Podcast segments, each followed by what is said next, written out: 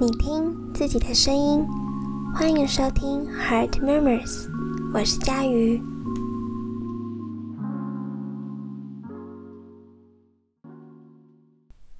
今天我想要跟大家谈的主题是自我价值。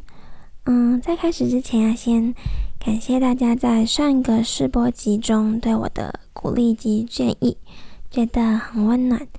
谢谢我的声音有被大家听见。嗯，还有特别要说一声抱歉，就是我不小心把师大的名称说错了，非常该打屁股。纠正一下，我所就读的大学是国立台湾师范大学哦，不是台湾国立，讲反了。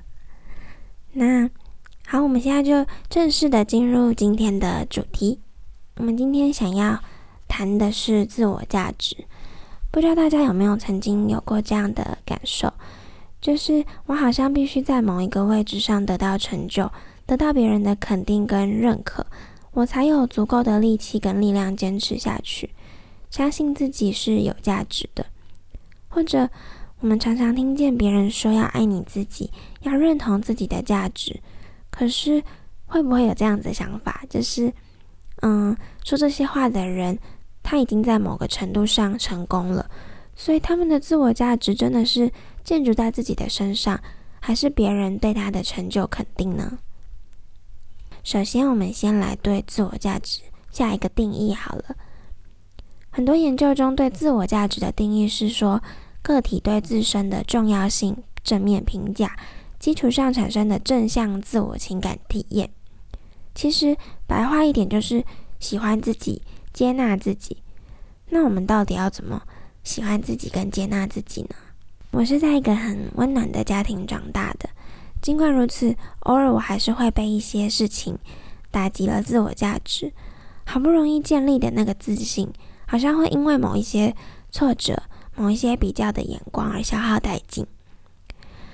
当自己没有自信、怀疑自我的价值时，我觉得那个状态的自己还蛮可怕的。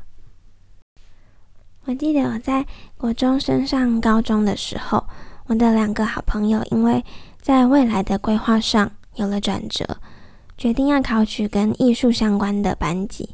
那时候的我是迷惘的，就是当你身边的朋友好像慢慢在厘清自己对未来的方向时。你却还在原地，而且你不晓得你能够做什么。这时候你会开始怀疑自己的价值。记得有一天的晚上，我问我的爸爸说：“嗯，我觉得我都没有特别厉害的地方，好像所有的科目、所有的事情都只会一点点，但都不太专精。”我的爸爸告诉我：“没关系，这样也很好啊，表示你什么事情都可以做。”如果慢慢找到自己的方向，要转换跑道的速度也就相对比较快。现在想一想，我觉得爸爸的那番言语充满了智慧。那是一个转换思想、转换想法，进而影响行动的方式。其实，自我价值就是自我意识的核心成分。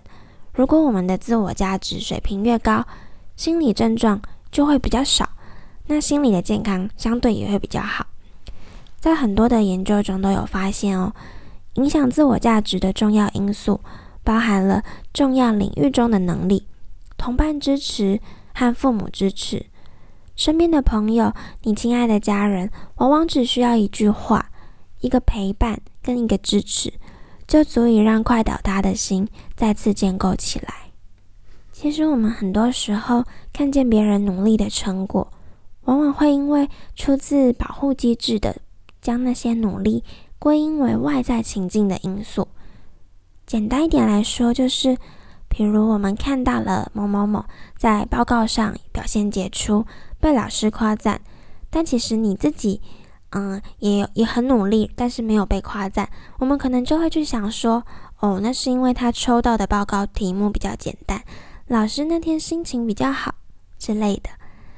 但当我们自己表现良好的时候，我们又习惯的归因成那是因为我很努力。这样的比较的心态，好像在我们很小很小的时候就已经有了。可是，当我们的自我价值是去比较而来的，往往反映的其实是你内在的恐惧。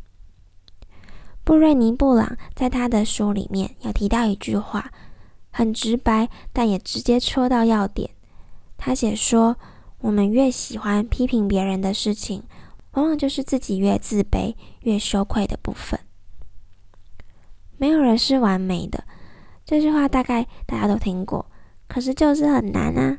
怎么面对挫折的时候，对自我价值丝毫不动摇？怎么在努力后？白纸黑字的数字给你重击，可是你还要觉得自己很棒，这真的太难了吧？很难，真的很难。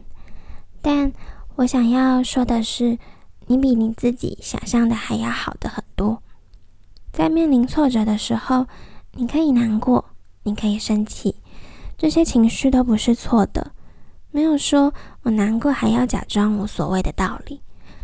失败的事，我们往往会记得一辈子，好像你有一本隐形的错误本，在提醒你，你下次绝对不要再犯这个错。可是同时也在吞噬你，好像一直在对你说：“你看，你又错了，就说你不够好吧。”那我们可不可以换一个方式，拥有一本专门在诉说自己好的本子呢？在还没有建构出铜墙。铁壁的那种自我价值感时，我们是需要被提醒的。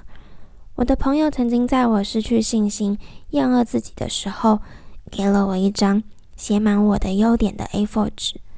那对我来说很有用，就是当我再次跌倒的时候，我会记得有人曾经用这样的眼光在看我自己。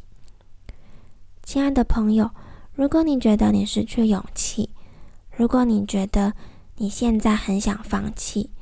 如果你觉得自己好烂，如果你觉得很害怕，如果你觉得你自己根本不需要存在，那请你记得，有人爱你，有人很在乎你，至少有我，因为在乎，所以才会跟你分享这些话。从现在开始，我们可以每天一起做三件事情。第一件事。就是在起床、刷牙、洗脸的时候，好好看看自己的脸，好好打扮一下自己，然后对自己说：“嘿，其实你也还蛮好看的嘛。”第二件事，请你在出门上课、上班前，推开家门之前，祝福自己有一个美好的一天。第三件事，请你在入睡前想想自己的一个优点，一个就好喽。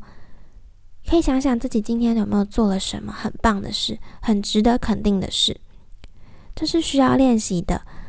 一开始或许会觉得这样做有什么意义，但是你要相信，言语是有力量的，就如同批评、谩骂的声音有伤害人的力量，那肯定正向的言语一定也有填补缺口的力量。那今天的分享就先到这里喽。另外，我的频道在 Apple Podcast、Google Podcast、跟 Spotify，还有 KKBox 都已经听得到了。欢迎大家用自己舒服的方式听我说话。IG 以及 FB 也会不定时的发布一些插图、文字等等，也都欢迎大家追踪分享。那 Heart Memories，我是佳瑜，我们下次见。